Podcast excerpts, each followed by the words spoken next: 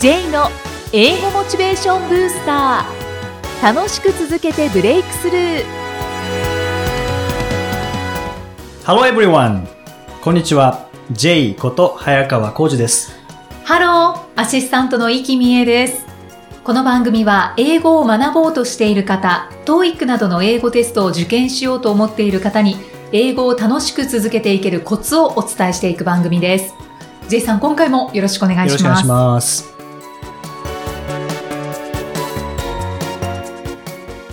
さて、今回のテーマは何でしょうか、はい。今回は、ライティングの上達法です。ライティング。はい。はい。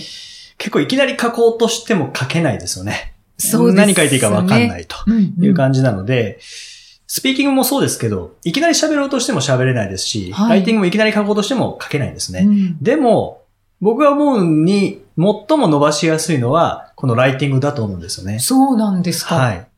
なぜかというと、モデルがあるので、モデル。モデル。例えば、リーディングを活用するっていうのを僕お勧めしてるんですけど、はい。リーディングって、誰かが書いたものですよね、当然。はい。はい。だからこっちからしたら読むものですね、リーディング。でもしメールをもらったら、僕らからしたらリーディングですけど、はい相手からしたらライティングですよね。そうですね。ですよね。はい。で、そのメールに返事をするとき、こちらからしたらライティングですけど、向こうからしたらリーディングになるので、うんまあ、リーディングとライティングって繋がってるんですよね。はい。はい。ですので、例えばまあメールをもらった。で、そこに書いてあるものを読んで、あ、こういう書き方できるんだっていうのに気づいたら、それをどんどん使っていくこともできますよね。ああ、参考にしたりて。はい。する。そうですね。でもしかしたら単語を変えるだけでいい場合もありますし、はい場合によってはもうそのまま全部使えるっていう場合もあるので、はい。うんうんまあよく英文もこう真似るとかって言うんですけど、もう真似るよりもさらに踏み込んで、それをもう盗んでしまうこともできると思うんですよね。そのままいただく。そのまま、はい。はい。でそこに、まあメールの文体に権利はありませんからね。うん、そうですね。そのまま盗んでしまって使うようにすると、結構早く上達しますよね。うん、ありがたいですね。うん、そうですね。で、これ日本語でも一緒なんですね。英語でも日本語でも一緒で、はい。結構、あの、ライティング、日本語のライティングの練習で、えー文を移すっていうのもあるんですけど、そうすると文体がこう身につくんですね。頭の中にインストールされる感じなので、まあ、それと全く一緒だなっていうので、英文もそのまま盗んでしまったら頭にインストールできるのでう、ん無意識に書けますよね。うん。うん。定型文みたいな感じで。そうなんすよねはい。はい。そうすると、はい、その中に文法も入ってますし、はい。あと、当然ネイティブの英語であれば、もう完全にネイティブですからね。はい。ライティングは一番上達させやすいんですよね。ほう。いいですね。はい便利ですね。そうなんですよね。で、スピーキングもまあ一緒なんですけど、スピーキングって考えてる時間ないので、うんさっと言わなきゃいけないですからね。はい、だかはい。らちょっとハードル高いんですけど、ライティングは考える時間あるので、そうですね。で、そういうストックをたくさん頭の中に入れておくと、ライティングの上達っていうのはすごく早くなりますようね。ん、確かに。今のお話聞くだけで、あ、もうかなりできそうだなって思思いますね。はい。で、そのライティング、まあリーディングでもいいですけども、音声にしたらスピーキングになりますからね。そうですね。うん。まあライティングの方が硬い表現ではあるんですけど、うんあの、共通している部分もあるので、はいそれを音声で声に出してみたら、そのままスピーキングでいけるので、通じないっていうことはないですもんね。はい。やっぱり繋がっているし、そうやってうまく工夫をすれば、はい上達も早いですね。早い。本当そうですねう。んで、まあ、ここまでライティングの話で、スピーキングの話にすると、はい。僕があのスピーチコンテストに挑戦した時はい。は、5分ぐらいのスピーチをずっとまあ暗記したんですよね。はい。英語で英語で。ですかはい。それを暗記して、で、まあスピーチコンテスト向けに準備したんですけど、結局良かったのはその後ですね。終わった後、英文がスムーズに口から出てくるようになったんですよね。そうですか。はあ。それはもう表現を、まあ自分が書いた英文なので、盗むではないかもしれないですけど、はい。でもそこにずっと触れてることで、正しい文法とか、構文とか、うん表現とかっていうのは身についたので、その後のスピーキング力が上がりましたし、うんスピーキング力が上がったらライティング力も上がってるんですよね。そういう意味では、あのスピーチコンテスト前とスピーチコンテスト後では、自分の英語力は全然違いましたね。そうなんですね。はい。スピーキングも単語と同じで、暗記するといいんですかね？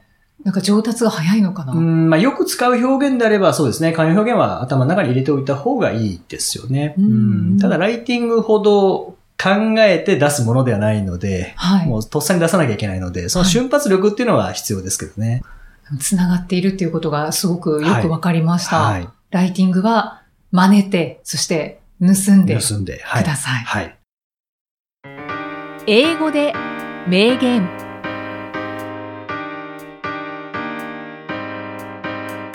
続いては毎日配信している J さんの単語メール、ボキャブラリーブースターから著名人の名言を英語でご紹介いただきます。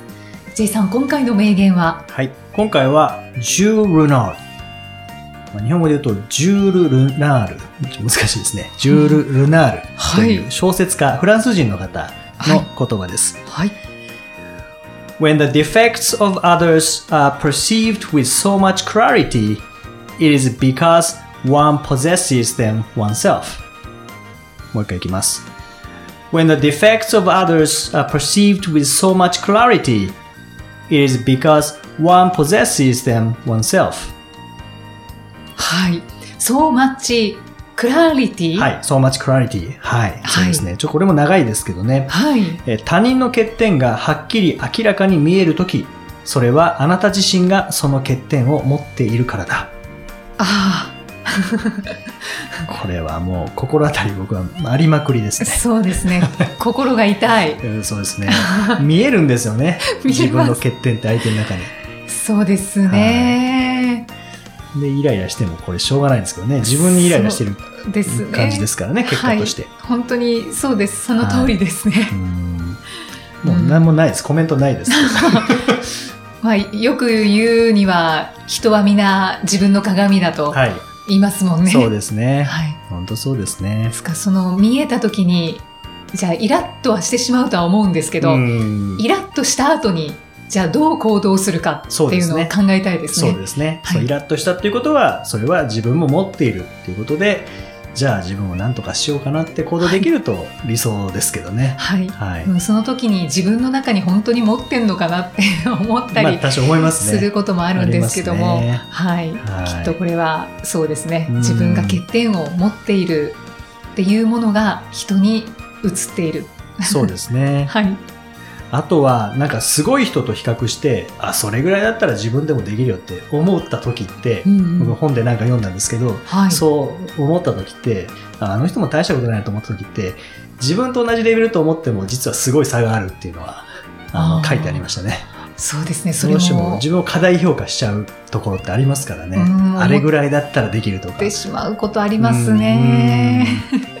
まあだからといってこう謙虚に謙虚にっていうことでもない気はするんですそうですけども。ね。そこは自信を持って活動するべきだとは思いますけどね。はい、はいはい。そのバランスですよね。はい。ちょっとちくりとくる名言でした。はい。J's Topics さあ、このコーナーでは J さんにまつわるあれこれをお話しいただきます。J さん、今回のトピックスは何でしょうはいか、えー今回は書く仕事についてですね。はい。あの、僕はセミナーとか研修とかやる仕事と、それから書く、まあ、教材作ったりとか、解説書いたりとかっていう仕事もしてるんですけど、はい。まあ、今日書く仕事についてお話ししようかなと思いはい。ます。ちょっと興味深いです。はい。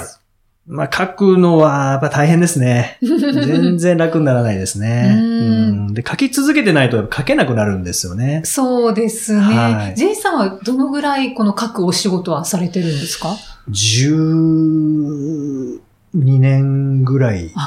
結構ですかね長いですけど、そうですね。まあ、12年間一回も切れたことがないので、そういう意味ではありがたいんですけど、うん全然楽にならないですね。うんはい。やっぱりまだまだこう、なんか勉強するところがあるなって思ったり。そうですね。いかに少ない文字で分かりやすく書くかっていうのは、もう多分一生解決しない課題じゃないですかね。うんん。難しそうですね。そうなんですよね。じゃあ文字数増やしたら分かりやすい文書けるかっていうと違いますもんね。そうですね。うん話すのもそうですよね。うんいっぱい説明したら分かりやすいかっていうと、そういうわけでもないですし、はい。短いと分かりづらいかというと、そういうわけでもないですからね。だからキャッチコピーがとってもうまいものがあったりすると、うんはいうおーって、なんかうなっちゃいますよね。なりますね。素晴らしい。うん。やっぱり仕事柄、言葉は、なんか目にしたら、やっぱりなんか考えますもんね。そうですね。はあそうだ、京都行こうとか、やっぱり、うんあの短い中で、はい。行きたくなりますもんね。なりますね。はい。だメルマガも書き続けないと書けなくなりますしう、ん。ブログ最近書いてないんですけど、ブログ書いてない理由はメルマガとかその教材の方で普段から書いてるので、はい。なんかネタがないっていうのがああるんですけどね。あ、はい。一緒のものは書かないようにしてるんですか？一緒のものは基本的には書かないようにしてますね。そうなんですね。本当もそのまま載せたら楽なんですけどね。う。うんん。でもなんか教材に載せてるものをブログに載せるっていうのもどうかなっていう気もするので。うん。ちょっと種類が違うかもしれそうなないんですすでね。ね。まあでも毎日何かしら書いてますね。ああ。はい。じゃあその分難しいとはおっしゃってますけれども、はい本当に少しずつ上達はされているでしょうね。そうですね。もう一番最初と比較したら上達はしているなっていうのは自分でもわかりますね。うんはい。それが、あの、少しずつでもやっぱり自信につながりますよね。そうですね。ただこれ切れたらまた元に戻っちゃうので、切れないようにしないとなっていうのはありますけどね。そうですか。戻った経験があるんですか？書かなかったらやっぱ書きづらくなりますよね。ううんん。なん、か最初などうやって書くんだっけってなるので。あうんまた、こうずっと時間かけていれば書けるようになってきますけど、あ、やっぱ。り、間が空いた時の最初っていうのは書きづらいですね。うん、う。うんそうですね。はいやっぱり続けていくことですね。そうですね。これはもう英語学習と全く一緒ですね。本当だ。はい。